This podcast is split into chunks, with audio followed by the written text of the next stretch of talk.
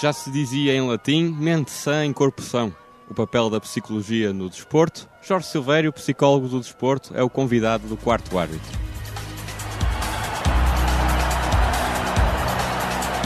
Quarto árbitro.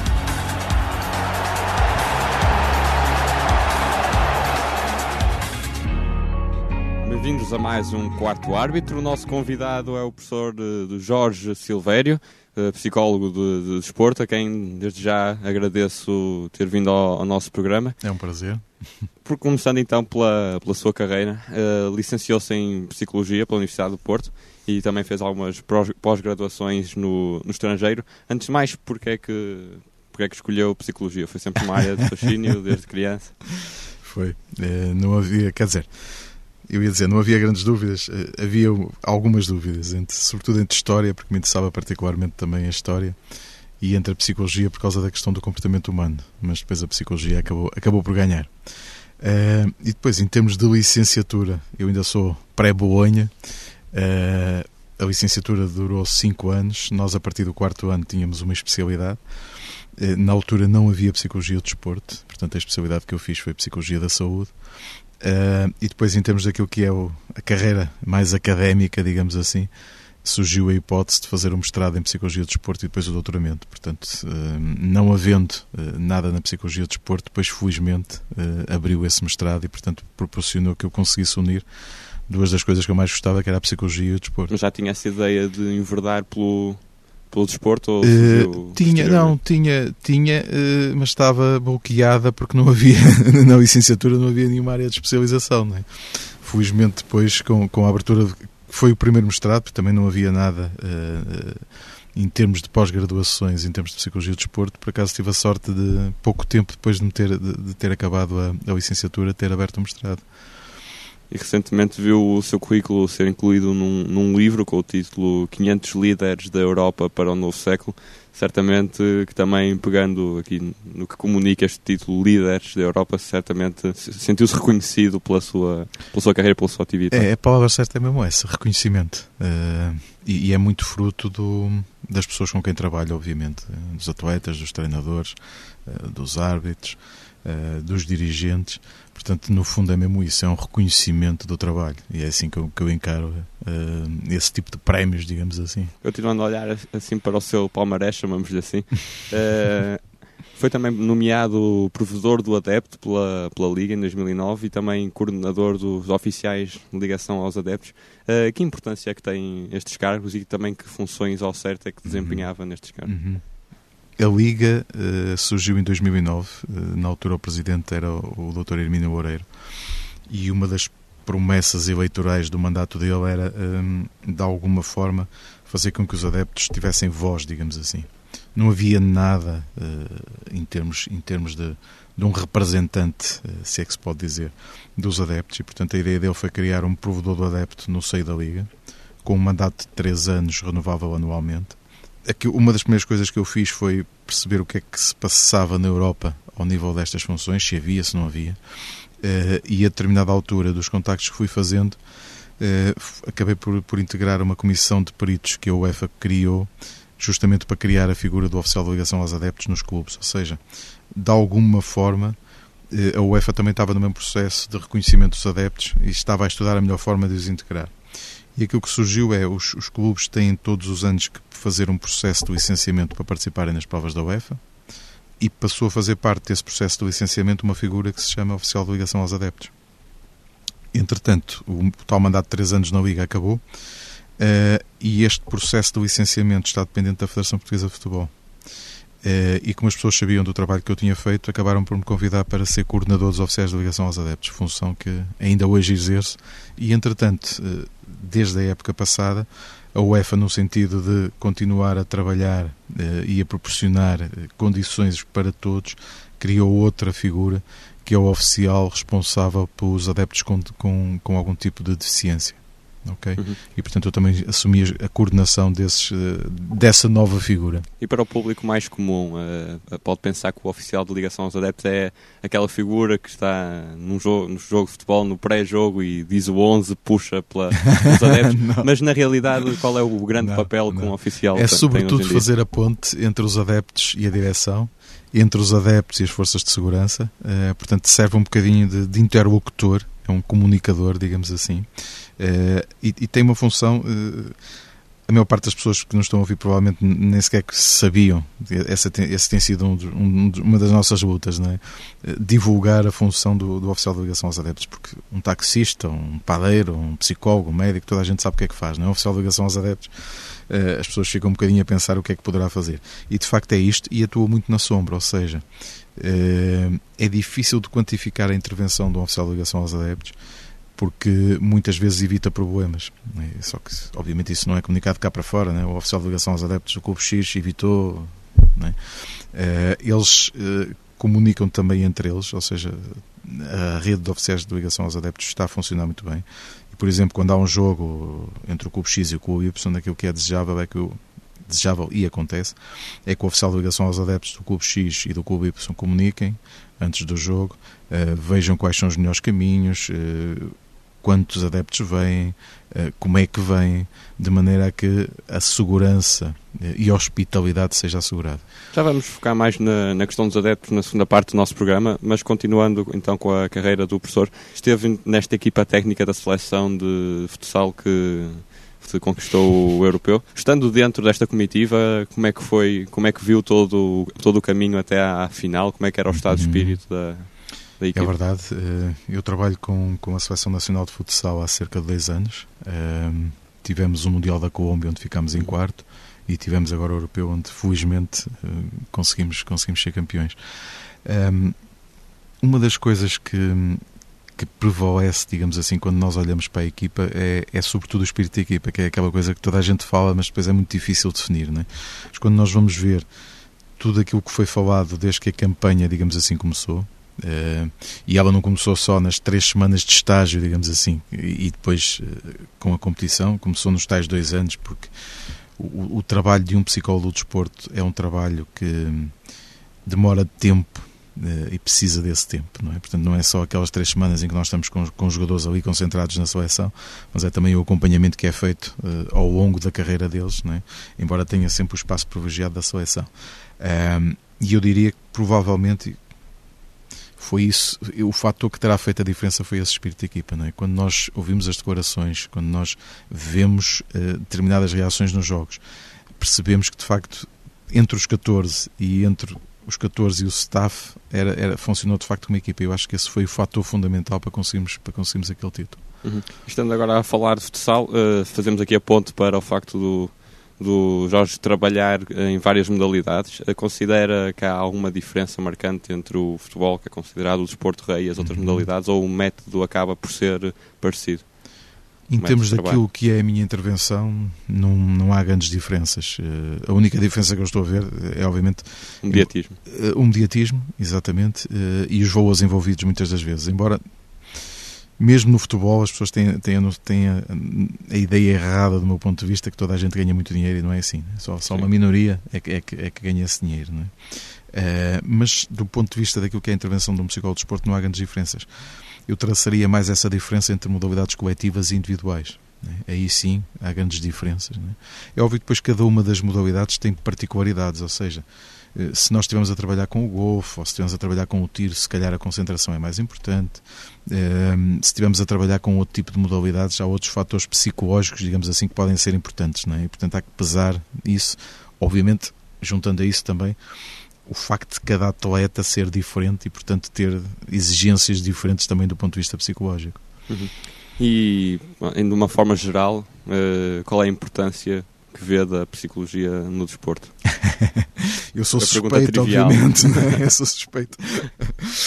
Eh, eh, aquilo que eu esperava que acontecesse quando eu comecei a carreira na psicologia do desporto, já levam mais de 20 anos, eh, era que as coisas rapidamente evoluíssem, ou seja, que as pessoas passassem a considerar para além do, dos fatores técnicos, dos físicos, dos, dos táticos, também os psicológicos. Né?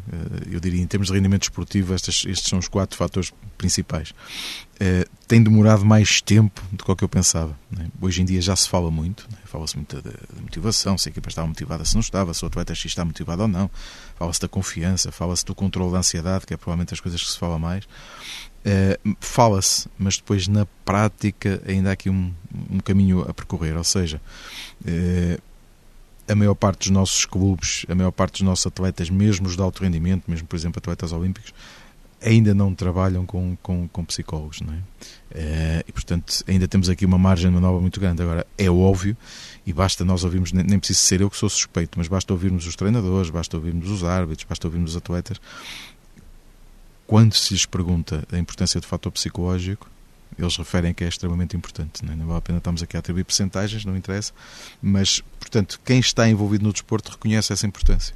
Antes de irmos à nossa primeira rúbrica, resta-me perguntar-lhe, nesta, nesta fase mais pessoal, se gostaria de recordar aqui algum episódio marcante na sua carreira? Um, uma das minhas primeiras experiências enquanto uh, psicólogo foi um, um, trabalho com a equipa de natação do Sporting Clube de Braga, onde estive oito anos. Uh, fomos por várias vezes campeões nacionais femininos uh, e em termos masculinos a equipa estava, estava a progredir. Isto para as pessoas perceberem muitas vezes a importância num grupo de um atleta que se calhar não tem grandes resultados, mas acaba por ter importância no grupo.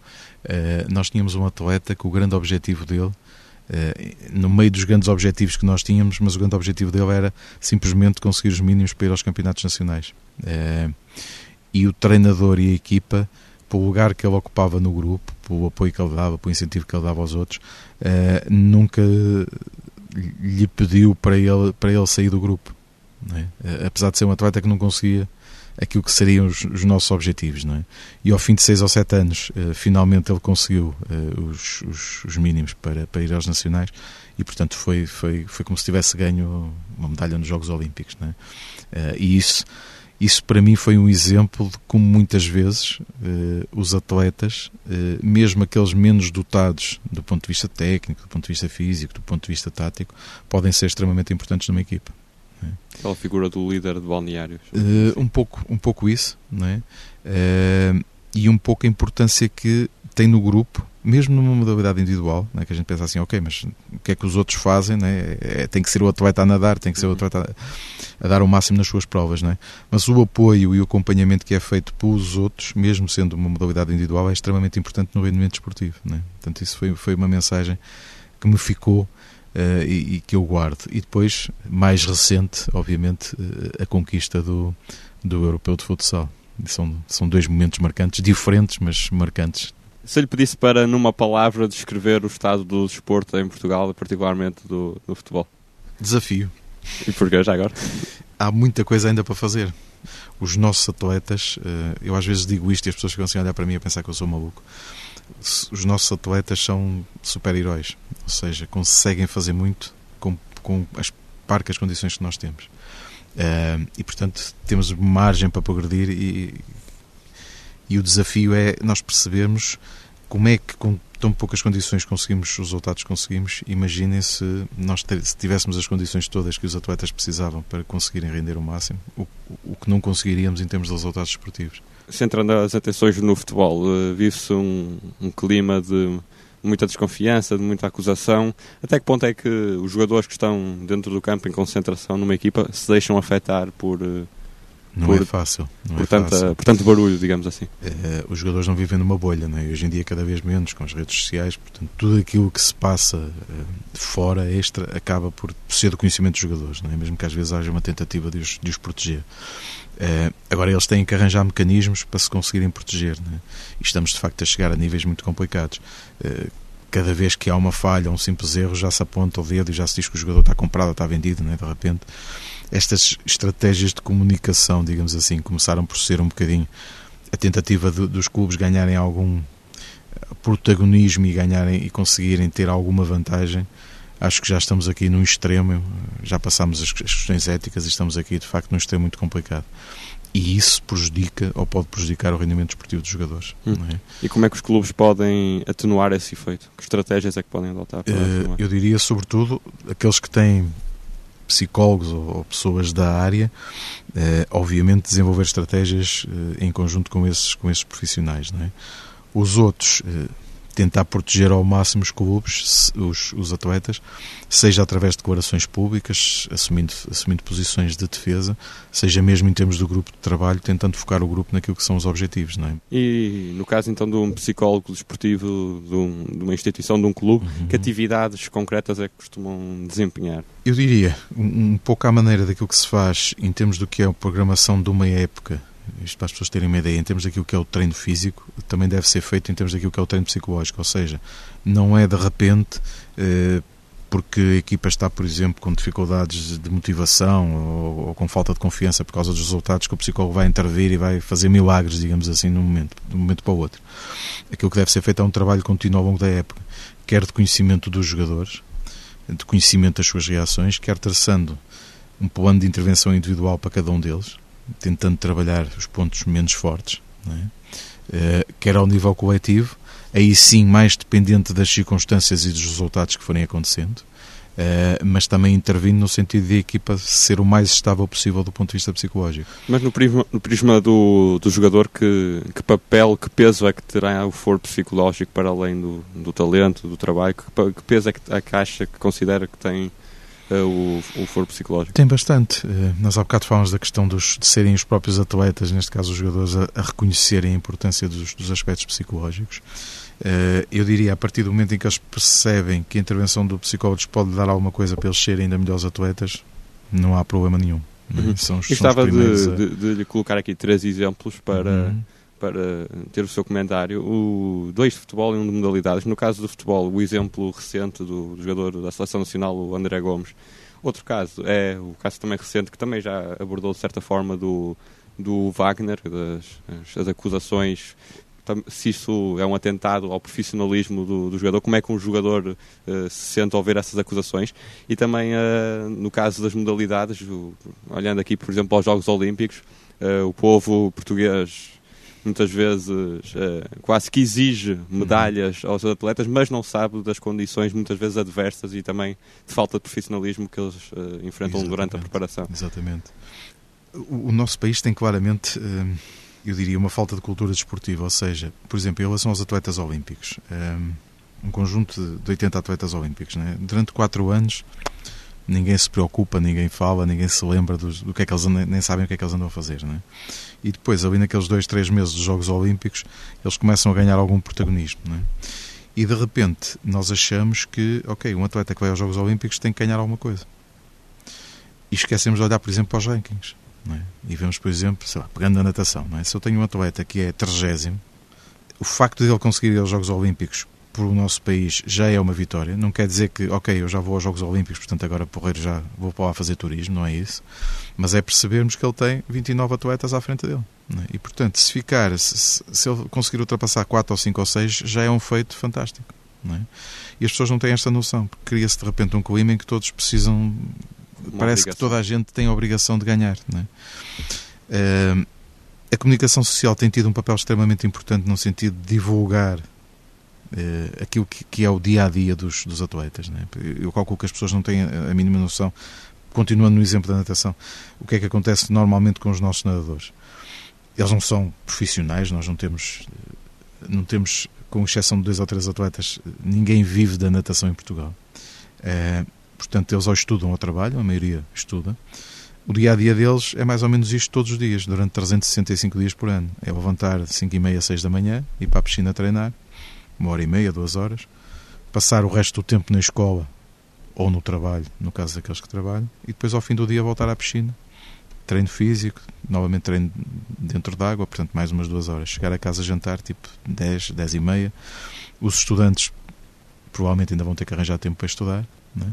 deitarem-se e esta rotina volta e é repetida. Né? Portanto, é por isso que a natação é um desporto extremamente exigente. Mas é importante que as pessoas saibam que isto acontece.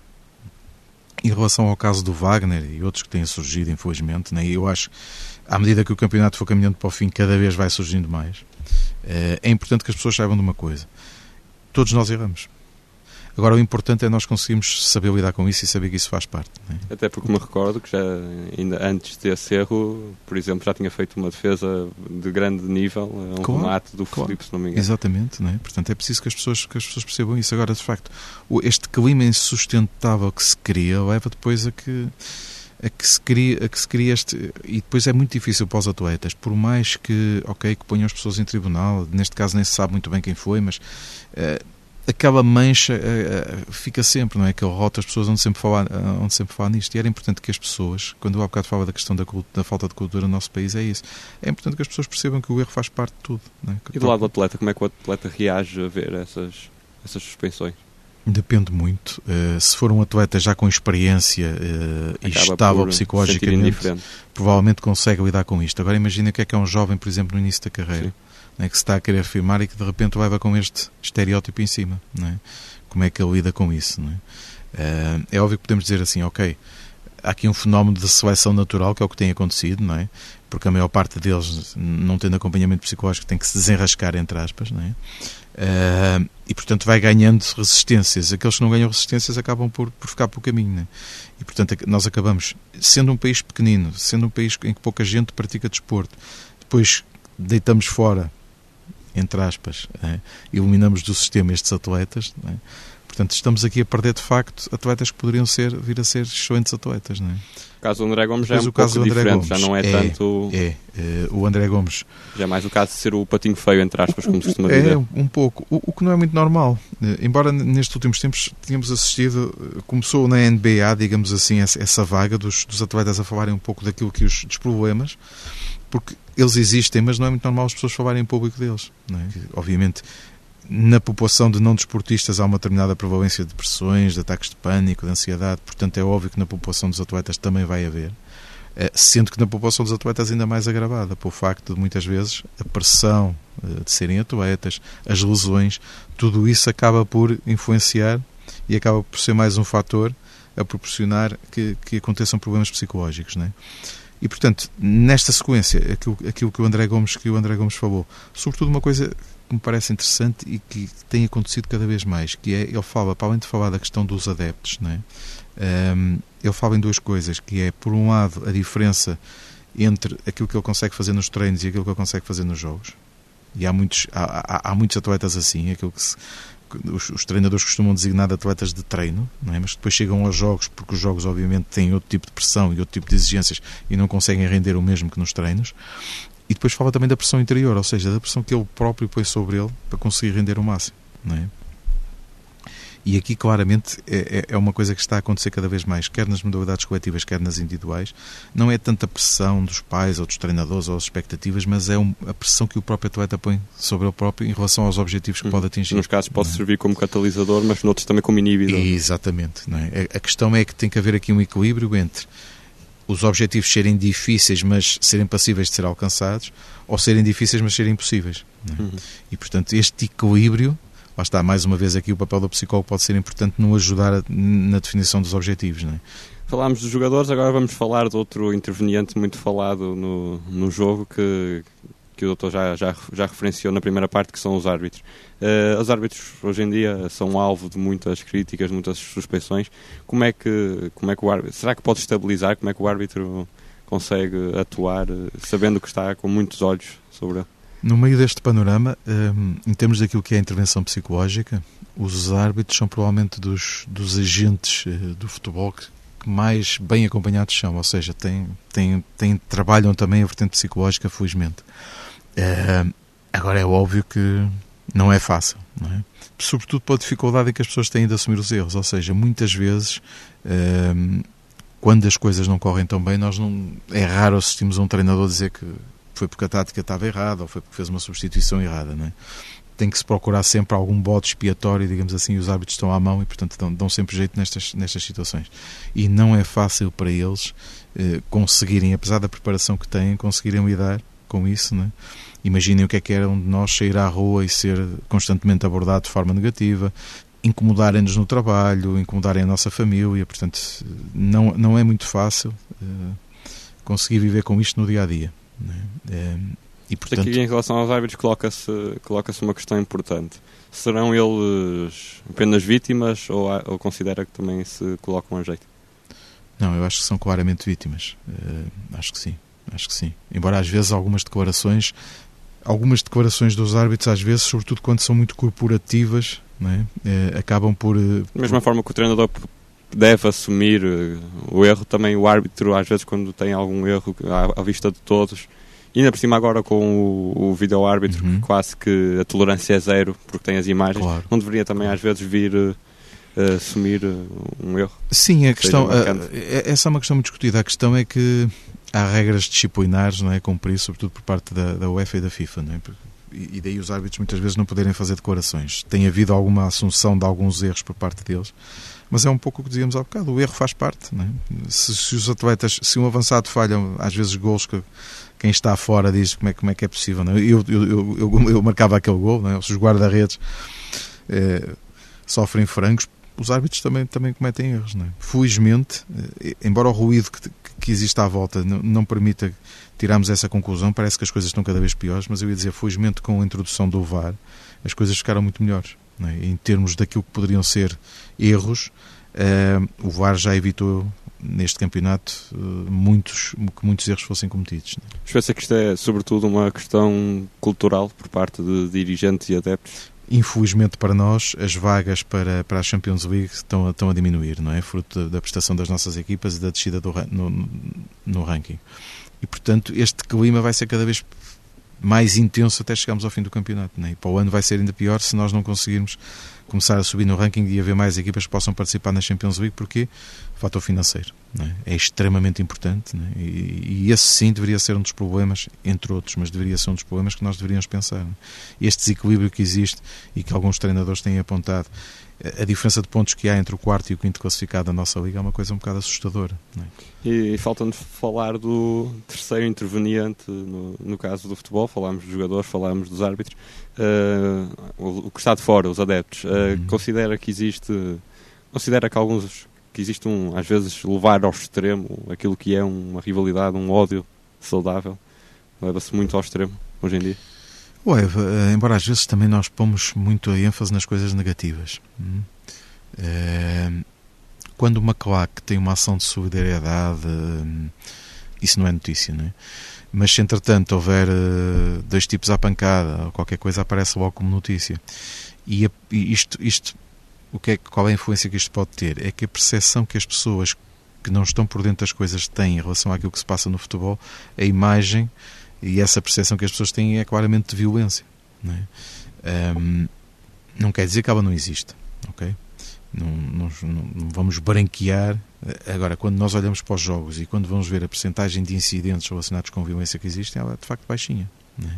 Mas a percepção que nós temos, é? as imagens que passam na televisão, por exemplo, nos jogos grandes, é? em que vemos aquela polícia toda, vemos adeptos na caixa de segurança, as televisões começam a transmitir aquilo com duas horas de antecedência. É? Portanto, todo esse destaque que é dado pela negativa não contribui para isto. Hum. Considera que existe demasiada impunidade em Portugal? Nós temos leis excelentes.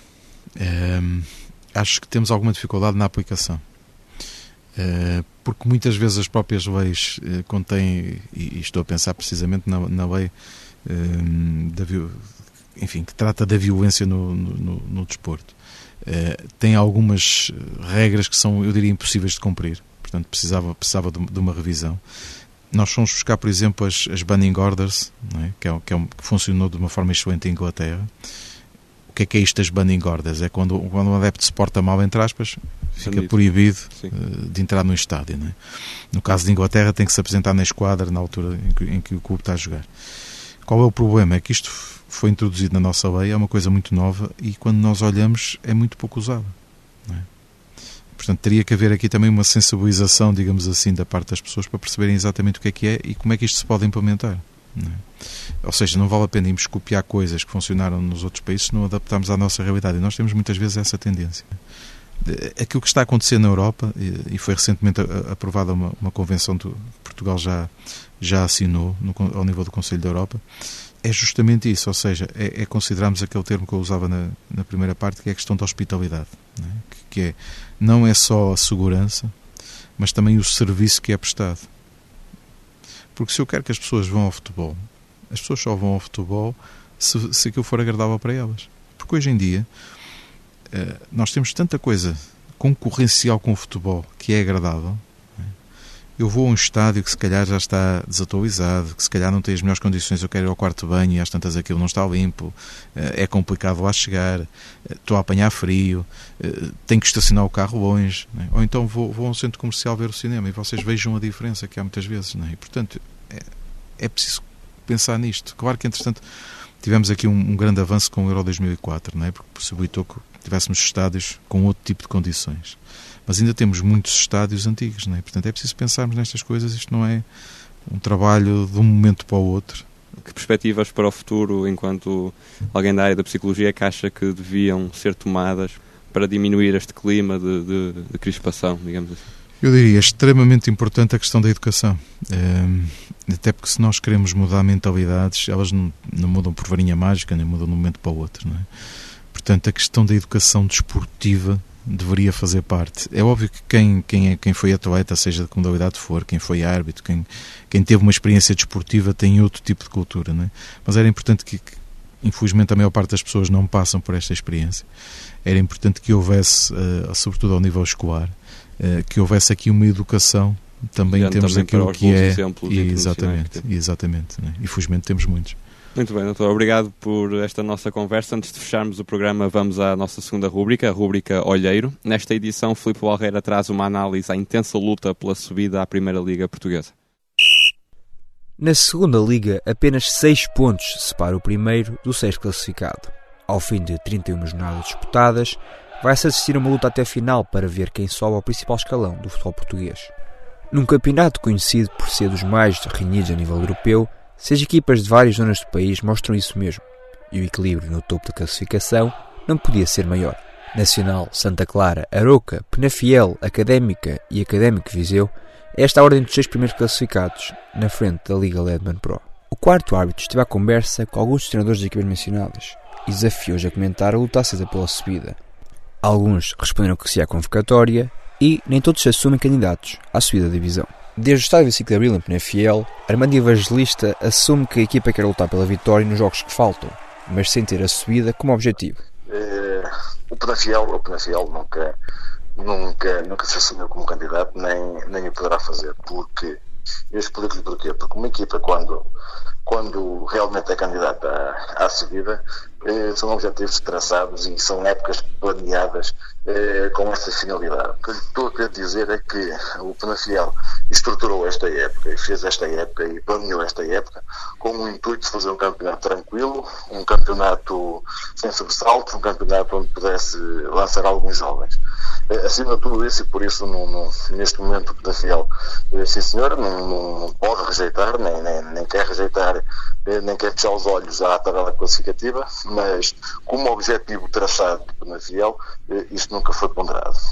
Embora as sete, as sete jornadas do fim, a verdade é que estamos, estamos posicionados e somos, somos uma das equipas que estamos no topo da tabela e, e com certeza os jogos estão pela frente. Vamos, vamos ter que os encarar da mesma forma que os encaramos até agora e tentamos ganhar, ganhar, todos, como é lógico. E dentro, dentro da linha de pensamento que estava aqui a seguir em relação ao Penafiel, parece-me que as equipas que, que que mais possibilidades ou que mais investiram ou que realmente estão a perseguir de uma forma e de uma forma mais convicta e traçando isso como objetivo eh, Nacional da Madeira, Aroca, eh, Santa Clara, Académica,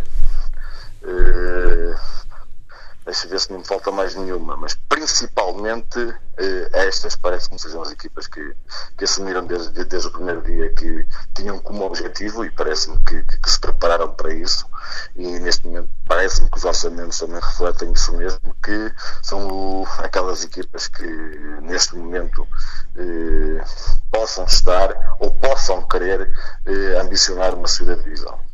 Manuel Cajuda, técnico com experiência e currículo vasto, chegou recentemente ao Académico de Viseu. O treinador algarvio não teve problemas em deixar a sua opinião ao quarto árbitro. Uh, ninguém pode ter afirmações dessas e porque é que eu havia de ter? Eu vou tentar. minha expectativa é que vamos mesmo até à, até, até à luta, até ao fim. Eu não sei os principais, sei que há seis candidatos, entre eles o Académico de Nos últimos anos tem sido normal um campeonato da sua liga tão equilibrado. Em 2015, o Tondela subiu juntamente com a União da Madeira. Os insulares acabaram com 80 pontos. Chaves e Covilhã tiveram igual número redondo, mas a diferença de golos ditou o fracasso das duas equipas. Em 2016, o Portimonense acabou com os mesmos pontos da última equipa a subir, o Feirense. No ano a seguir, redimiu-se, mas no campeonato onde distâncias pontuais já foram maiores. Na edição deste ano, as seis equipas da frente têm todas saldo positivo de golos. Apenas mais duas conseguem o mesmo, Futebol Clube Porto B e Leixões. Faltam sete jogos até ao fim da corrida pela subida. A pressão é muita e já se fez sentir na saída de alguns técnicos. Exemplo disso é a saída de Ricardo Soares da Académica neste último fim de semana. Neste momento, as equipas das Ilhas, Nacional e Santa Clara, estão na pole position para a subida, mas sem nunca esquecer os quatro de trás à procura do erro. Suspense até ao final, numa sonalia que já nos trouxe grandes surpresas nos últimos anos. Chegamos ao fim de mais um quarto árbitro. Resta-me agradecer ao nosso convidado, Dr. Jorge Silveira, e desejar-lhe as maiores felicidades. Obrigado. Agradeço também ao Fábio Gomes, que esteve nos cuidados técnicos. Já sabe, pode acompanhar tudo em jpn.up.pt, na Engenharia Rádio e na página de Facebook e de Instagram do Quarto Árbitro. Por fim, já sabe, não fiquem fora do jogo. Quarto árbitro.